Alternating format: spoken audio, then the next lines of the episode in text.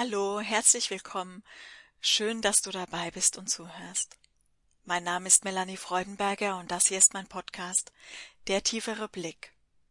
In dieser 17. Folge möchte ich ganz gerne über die kosmische Mutter sprechen und das Karma dieser Welt und wie beides miteinander in Verbindung steht.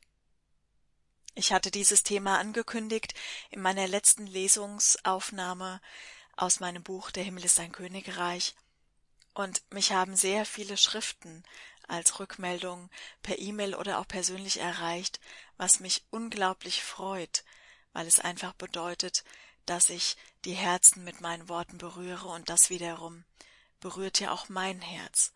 Natürlich auch all die Worte, die ich empfange in den unterschiedlichen E-Mails, die so liebevoll und ja einfach Ausdruck einer umfassenden Erkenntnis dessen, was wir sind und dass wir diesen Weg gemeinsam sind, auch tief in mich einfließen. Also dafür auch nochmal ein ganz herzliches Dankeschön.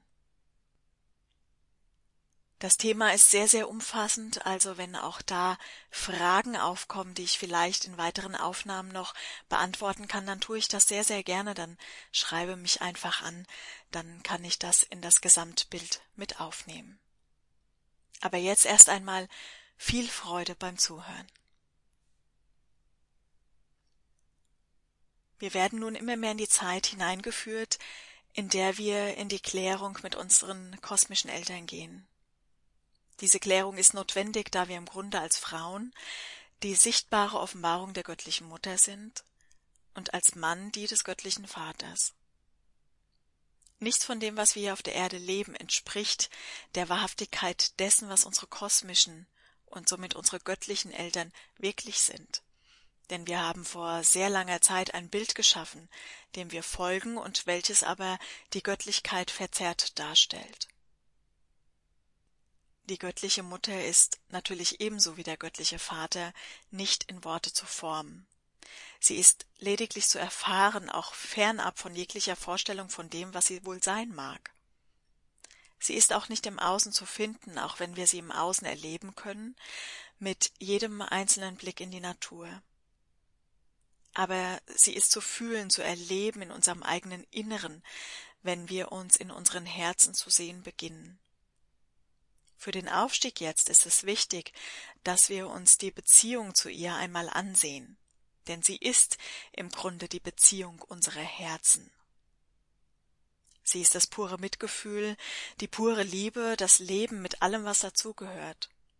Sie gebärt jede einzelne Schöpfung durch uns und sie vereint, was zuvor noch getrennt war. Die göttliche Mutter ist ein Teil von uns, sie lebt in uns als der weibliche Funke jener Göttlichkeit, der wir entsprungen sind. Als Frau sind wir die Offenbarung ihrer sensitiven Intuition, ihrer lebendigen Kraft und auch ihrer liebevollen Leidenschaft.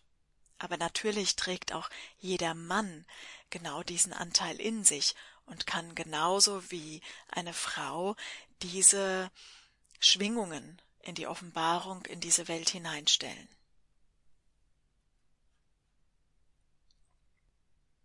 Kollektiv befinden wir uns gerade in einer Ohnmacht dem Leben gegenüber, unabhängig auch davon, in welcher Situation wir uns gerade befinden.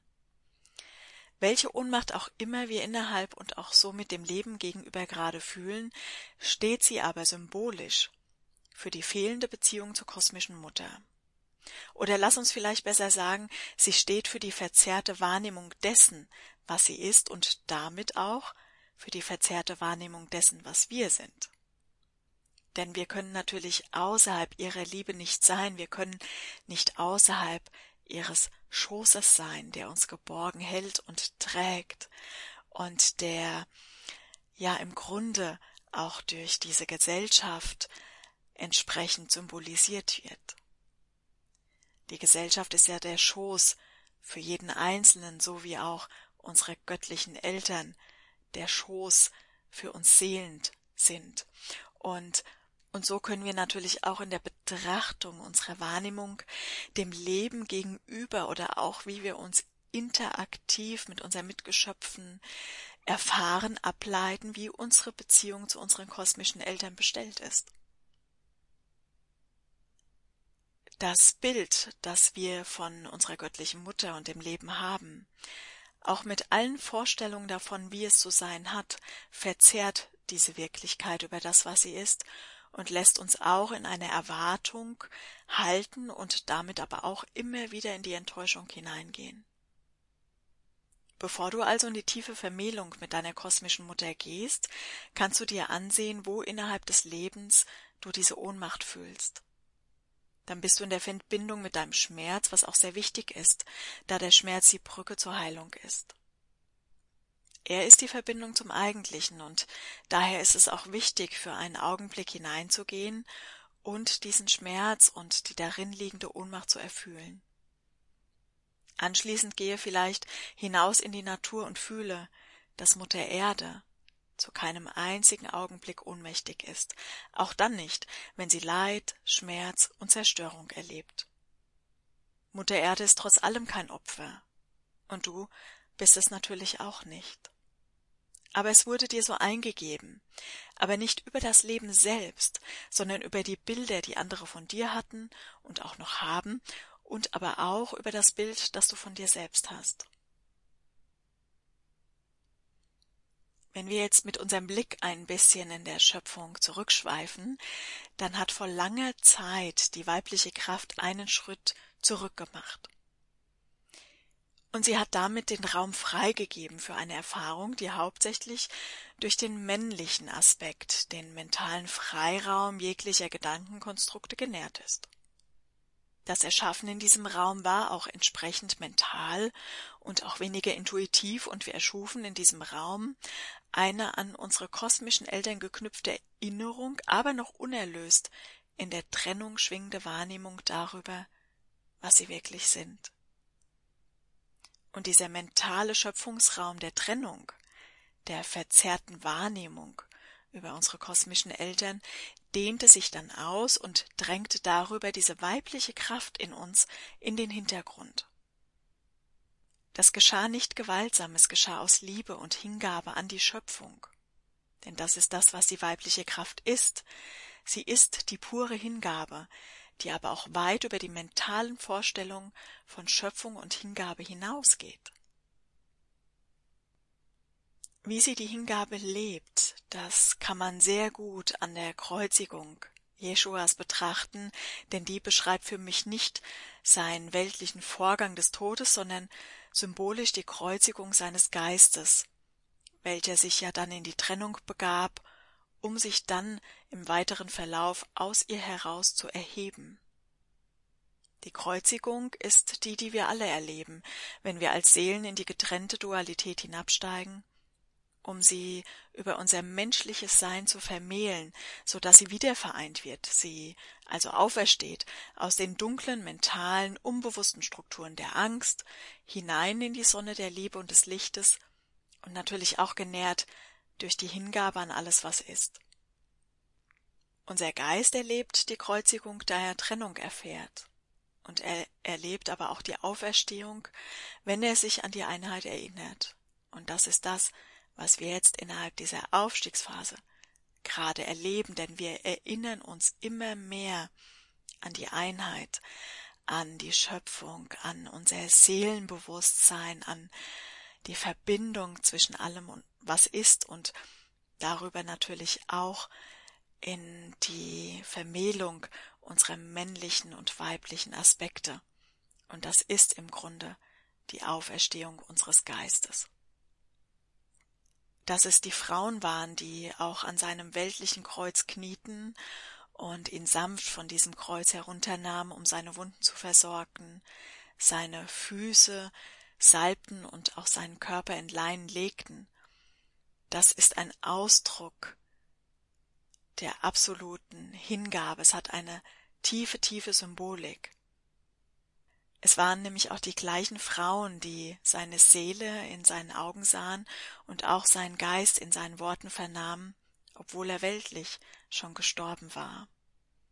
Es waren aber auch jene Frauen, die ihn haben aufsteigen sehen und seine Auferstehung dann auch später bezeugten. Die weibliche Kraft ist es, die die Kraft hat, eine Hingabe an das Leben zu leben, welches die Grenzen zwischen dem Himmel und der Erde weit werden lässt um sie genau durch dieses Leben auch wieder zu vereinen. Natürlich nicht ohne die männliche Kraft, die sich liebend und vertrauensvoll der weiblichen Kraft hinwenden darf, so dass auch sie natürlich erlöst wird. Nicht aber, weil sie Unheil wäre, sondern weil sie einen Raum ausfüllt, der in der Trennung schwingt und der somit auch für diese männliche Kraft bedeutet, unvollständig zu sein. Die männliche Kraft schwingt in der Angst vor Berührung, da sie gelernt hat, sich selbst zu verteidigen gegen alles und jeden. Die erwachte Weiblichkeit hat keine Angst vor der Berührung, weil sie die Berührung ist. Nur die Form des unerlösten, noch im Raum der mentalen Kraft gefangenen Weiblichkeit ist sich ihrer Liebe und damit auch ihrer Kraft gar nicht bewusst. Sie wird nun erweckt werden, weil die Zeit reif dazu ist, dass wir uns selbst durch unsere innewohnende weibliche Kraft von diesem Kreuze der Trennung herunternehmen. Auch unsere Wunden heilen und in der tiefen Vermählung von Mann und Frau in uns auferstehen, was nichts anderes bedeutet, als den Geist nach Hause zu führen. Auch in uns sind wir ein Mann oder eine Frau, wird dieser weibliche Anteil nun immer mehr sichtbar und fühlbar für uns werden, so dass wir uns in uns selbst erlösen. Niemand im Außen kann das für uns tun, da wir selbst der Erlöser sind. Der Erlöser, den wir im Außen suchen, ist ein Teil von uns. Wir sind seine Kinder. Wir sind in ihm und er ist in uns. Der Tod am Kreuz steht also symbolisch auch für die Wiedergeburt, da wir nicht wiedergeboren werden können, ohne zuvor gestorben zu sein. Aber was genau stirbt denn in uns? Es ist die Angst, die gehen darf, die Ohnmacht, das Kontrollieren des Lebens und dessen Begebenheiten. Es ist der Atem des Lebens, der nun wieder einfließen darf und uns an die Hingabe und auch an das Vertrauen erinnert, dass wir im Grunde tief in unseren Seelen liegend sind. Die Kraft von Vater und Mutter, die wir sind, wenn wir eins sind. Jegliche Trennung wird auch aufgehoben sein und wir werden auferstehen aus diesem Rad der Wiedergeburt.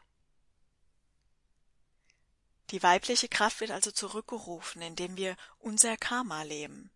Denn Karma bedeutet zu fühlen, was wir zuvor nicht gefühlt haben. Und über das Fühlen begegnen wir unserer inneren Weiblichkeit, die schon längst darauf wartet, mit dem Feuer der Leidenschaft erweckt zu werden. Das Karma, welches wir nun erfahren und welches uns mit der Kraft der, der Dunkelheit noch einmal in diese Verbindung hineinführt, ist wie das Eintauchen in die Asche, bevor wir als Phönix aus ihr hervorgehen. Es ist noch einmal das Fühlen der Enge in unseren mentalen Strukturen, der Angst vor dem Leben, um diese dann mit der Hingabe an eine höhere Bedeutung und Sinnhaftigkeit dessen, was die Schöpfung ist, liebevoll umarmen und heilen. Liebe fließt auch ein, wenn wir uns ihr öffnen, ebenso auch ein tiefes Verständnis über die Fäden, die das Leben für uns zieht, so dass wir im Grunde nicht mehr länger am Kreuze hängen, sondern eben auferstehen, indem wir uns selbst von diesem Kreuz herunternehmen. Als ich diese Worte notiert habe, mir diese Notizen zurechtgelegt habe für diese Aufnahme, habe ich mich an ein Erlebnis erinnert, welches ich vor einigen Jahren bei einem Klangkonzert hatte. Das möchte ich dir gerne erzählen. Ohne dass ich in diesem Augenblick eine Meditation oder eine Reise hätte machen wollen, fand ich mich dann doch in einer Rückführung wieder, und innerhalb dieser Rückführung sah ich mich selbst an einem Strick hängen.